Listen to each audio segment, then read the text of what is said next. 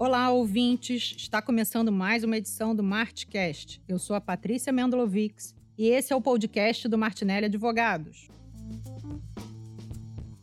Hoje vamos falar sobre uma alternativa que pode ajudar as empresas a se reinventarem e ganhar destaque no mercado. Vamos falar de inovação, especificamente de incentivos fiscais federais à inovação, que a gente conhece como PID. São incentivos anuais que beneficiam as empresas que investem em projetos de pesquisa e desenvolvimento e inovação tecnológica. E para entender melhor como a pesquisa e o desenvolvimento podem impulsionar uma empresa, Hoje vamos conversar com Paulo Coraza. Ele é especialista e head da operação de incentivos e inovação aqui no Martinelli. Tudo bom, Coraza?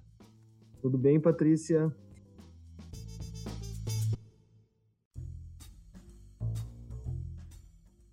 Coraza, para começar, explica para gente o que são esses incentivos para pesquisa e desenvolvimento e como eles podem impactar as empresas, principalmente em tempos tão estranhos como esses de pandemia que estamos vivendo agora. Patrícia, são incentivos uh, federais né, do governo é, que buscam é, beneficiar as empresas que desenvolvem projetos de inovação, pesquisa e desenvolvimento, certo? O principal conceito que está na legislação e o que a gente busca sempre desmistificar é um pouco esse conceito uh, de inovação disruptiva. Né? Não necessariamente a empresa tem que ter um projeto de inovação disruptiva para poder ser beneficiada e incentivada pelo governo. Pequenas inovações, inovações incrementais, inovações de processo também podem ser incentivadas e beneficiadas, obviamente, uh, e a gente busca, inclusive, manuais internacionais. Aí eu posso citar Oslo e Frascati como man manuais que definem de forma bem é, restrita é, esse conceito de inovação. É, esse conceito, geralmente, Coraz, ele é muito abrangente né, e aderente aí a várias possibilidades. É, teria sim, porque muita gente achei interessante que você falou em inovação disruptiva. Né? Muita gente acha que para inovar você tem que quebrar o antigo e partir para um novo. E você muito bem colocou que não, que são melhorar processos, né, trazer algumas implementações. Isso hoje, tipo assim, é visto pelas empresas de uma maneira mais corriqueira ou não? As empresas não param para pensar sobre isso e acabam perdendo esse tipo de oportunidade. Qual a tua percepção em relação a esse momento?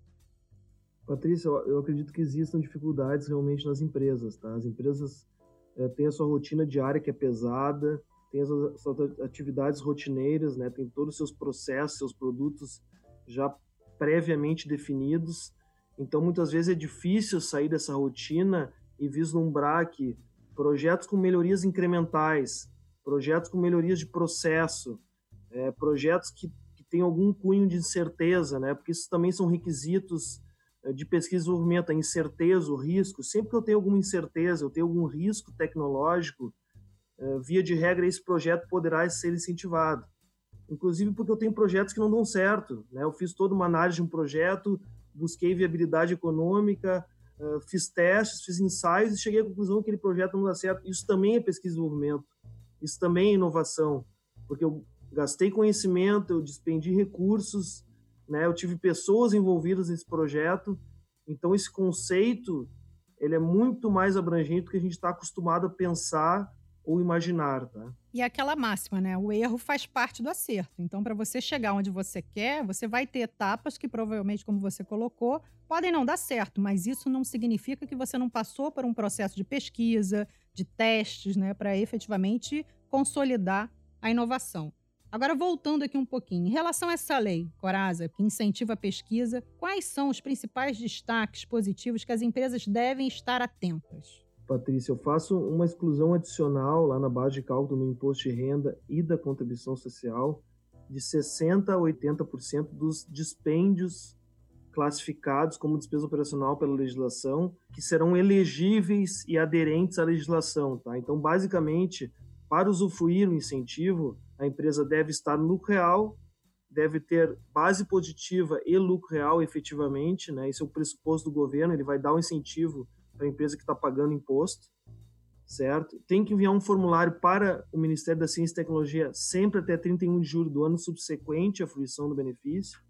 devo ter um controle por projetos, um controle analítico por projetos e estar regular fiscalmente. Esses são os requisitos gerais para usufruir incentivo e, obviamente, a empresa que tiver mais habilidade e controles para capturar mais projetos terá seu benefício maximizado. E quais são, Coraz, os dispêndios elegíveis? Assim, o que, a empresa pode considerar? É, normalmente, despesas com pessoal, tá, Patrícia? É, recursos humanos, né? salários, encargos, benefícios, é, materiais que serão utilizados para pesquisa e ensaios. Então, todo aquele material que eu usei em protótipos, lote piloto, amostra, e que eu gastei efetivamente na minha pesquisa.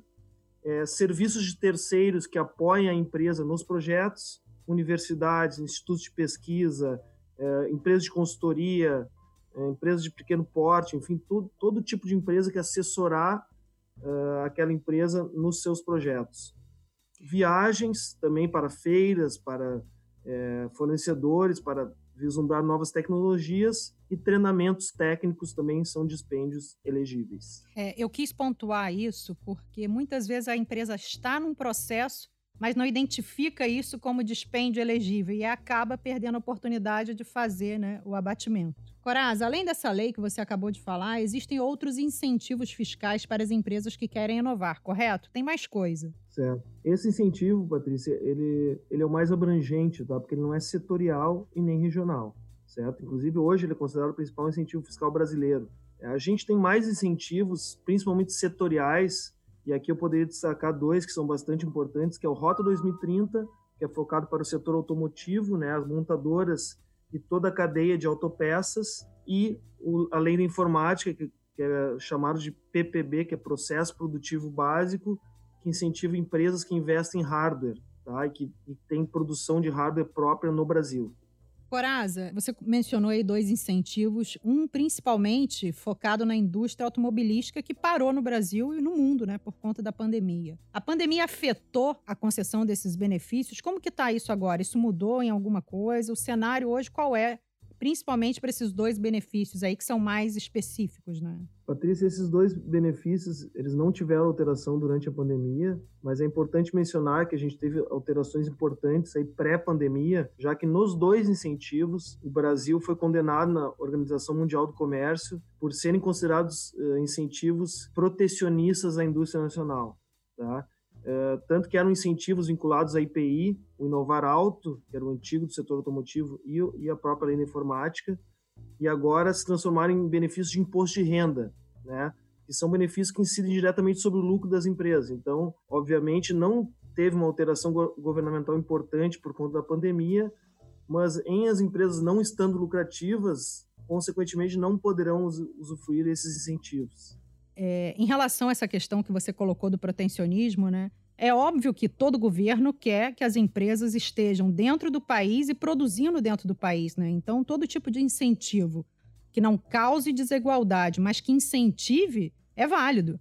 E o empresariado brasileiro é heróico, né? Porque empreender no Brasil e sobreviver com toda a carga tributária que a gente tem, realmente não é para amadores. O empresário que sai do Brasil pode atuar em qualquer lugar do mundo, correto? Com certeza, com certeza. Esses três incentivos que a gente vem comentando aqui, eles premiam, vamos dizer assim, empresa que tenha é, investimentos em pesquisa e desenvolvimento dentro do país. Então, o objetivo é, maior, vamos dizer assim, do governo é fomentar o PIB brasileiro. Né? E precisa, né, Coraz? O Brasil, por muito tempo, não focou em pesquisa, é, incentivo a esse tipo de, de projeto, e hoje a gente sofre com isso, né? A gente tem o agro super acelerado e alguns segmentos da indústria bem avançados, mas a gente tem retrocessos absurdos exatamente pela falta de pesquisa e pela falta de um olhar estratégico para esse tipo de incentivo, né? É verdade, Patrícia. O país, o Brasil sempre foi conhecido como um exportador de commodities, né? Então, é, como é que a gente pode impedir isso, né? Com a pesquisa e desenvolvimento, né? Fomentando instituições, as empresas a investirem nesse tipo de projeto. E o nosso DNA é criativo, né? Então, assim, o brasileiro, além de ser o rei dos memes, é extremamente criativo, né? Então, assim, a gente tem que usar isso ao nosso favor, né? Aproveitar esse DNA e colocar isso no campo profissional, efetivamente, né? Dentro das empresas, criando soluções, melhores oportunidades. Então é bacana ver que tipo assim, a máquina está girando, né? Mesmo com toda a dificuldade da pandemia, que a máquina ainda está girando. Coraza, no cenário ainda de pandemia, né? Como que ficou a questão do P&D para as empresas? Tipo assim, você falou que tipo assim, tiveram algumas alterações, me pontua como que é a realidade hoje, à frente da pandemia versus P&D versus pandemia. Como que está hoje? Uh, obviamente as empresas têm que se reinventar, né, Patrícia, nesse novo cenário uh, de pandemia. Então, surgiram projetos uh, talvez impensáveis pré-pandemia, né? Por exemplo, a digitalização, né? Hoje as empresas estão muito mais digitais do que no passado. Tenho visto muitos projetos aí de e-commerce, projetos de WMS, que é gerenciamento de estoque, projetos de automação de centro de distribuição, projetos efetivamente digitais que talvez uh, for, já estivessem sendo executados, mas foram acelerados agora por conta da pandemia, porque as pessoas estão em teletrabalho, porque as pessoas não estão mais fisicamente na empresa. Então, todas essas iniciativas, desde que devidamente capturadas e envelopadas em projetos, também poderão ser consideradas para fins desses incentivos que a gente vem comentando. É, o interessante que eu acho que no momento agora está todo mundo tentando sobreviver, né? Mas eu acho que depois que passar essa loucura, eu acho, como você muito bem colocou, projetos que foram feitos para essa sobrevivência podem ser envelopados, né? E aí buscar incentivos e tal para organizar esse movimento aí de inovação. Coraza, a gente já está se encaminhando aí para o final. Então, para fechar, queria que você fizesse mais como se fosse um tipo de resumo. Se a empresa hoje decidir buscar o recurso para a inovação, por onde ela deve começar? Passa um checklist aí para gente. Certo. Bom, primeiramente, Patrícia, eu vejo que a empresa tem que formar um time multidisciplinar, tá? Para avaliar esse tipo de projeto. Não vai ser o pessoal da contabilidade, do fiscal, o pessoal da engenharia, da área técnica, do centro de pesquisa sozinho que vai poder vislumbrar um incentivo fiscal que permeia praticamente todas as áreas da, da organização. Então, esse time multidisciplinar é importante, uh, já que esses diversos setores estarão envolvidos nesse tipo de projeto, tá? É, um outro, uma outra dica que eu posso dar é buscar uma assessoria especializada, né? Já que, como a gente falava lá no início, a empresa tem sua rotina diária pesada, a empresa tem o seu dia a dia, tem as suas tarefas. Talvez uma assessoria especializada possa uh, tirar isso um pouco da operação e ter esse olhar também uh, mais crítico, principalmente investigativo com relação aos projetos, certo?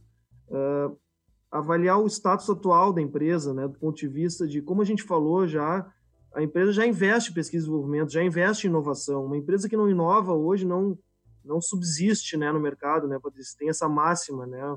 Uma empresa que deixa de inovar, ela vai acabar morrendo. Então, a empresa naturalmente já inova. Então, é importante fazer um diagnóstico, avaliar a situação atual da empresa para poder é, traçar um plano de ação, né, e vislumbrar é, de que forma utilizar da forma mais segura possível esse tipo de benefício. E por fim, né, a gente fala muito de carga tributária no Brasil uh, e costuma dizer para as empresas que é, existem incentivos, algumas empresas não querem usar, algumas empresas têm dúvidas, são muito conservadores.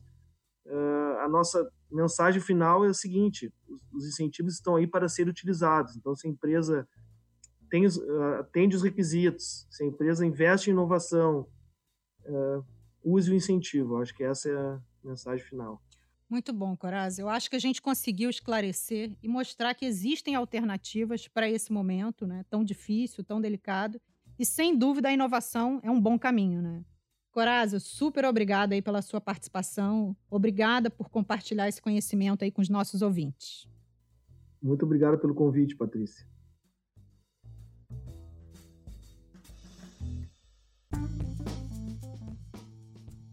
Essa edição do Martcast está chegando ao fim. Esse conteúdo vai estar disponível nas principais plataformas de podcast. Então, não pense duas vezes antes de compartilhar esse programa com outras pessoas que tenham interesse pelo tema. Tchau e até a próxima!